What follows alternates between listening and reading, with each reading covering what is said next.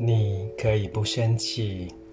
佛陀的最佳 EQ 处方：一行禅师，给予并接纳正念的能量。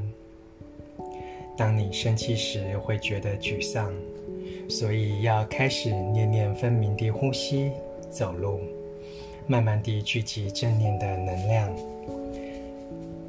它能让你觉知并拥抱痛苦的感觉。如果发现正念的力量不够稳固，就请师兄师姐在你身边陪伴你一起呼吸、走路，以他的正念之力来支持你。修持正念，并不表示必须独自完成所有的事，你可以靠朋友的支持来修行，他们能为你聚聚集足够的正念，以照顾强烈的情绪。当他人有困难时，我们也可以用自己的正念支持他们。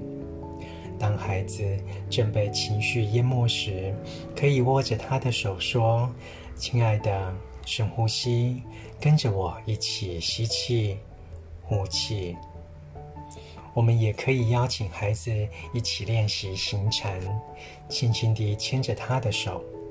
一步步地帮助他冷静下来。当你把正念的能量传给孩子时，他就可以很快地冷静下来，并拥抱自己的情绪。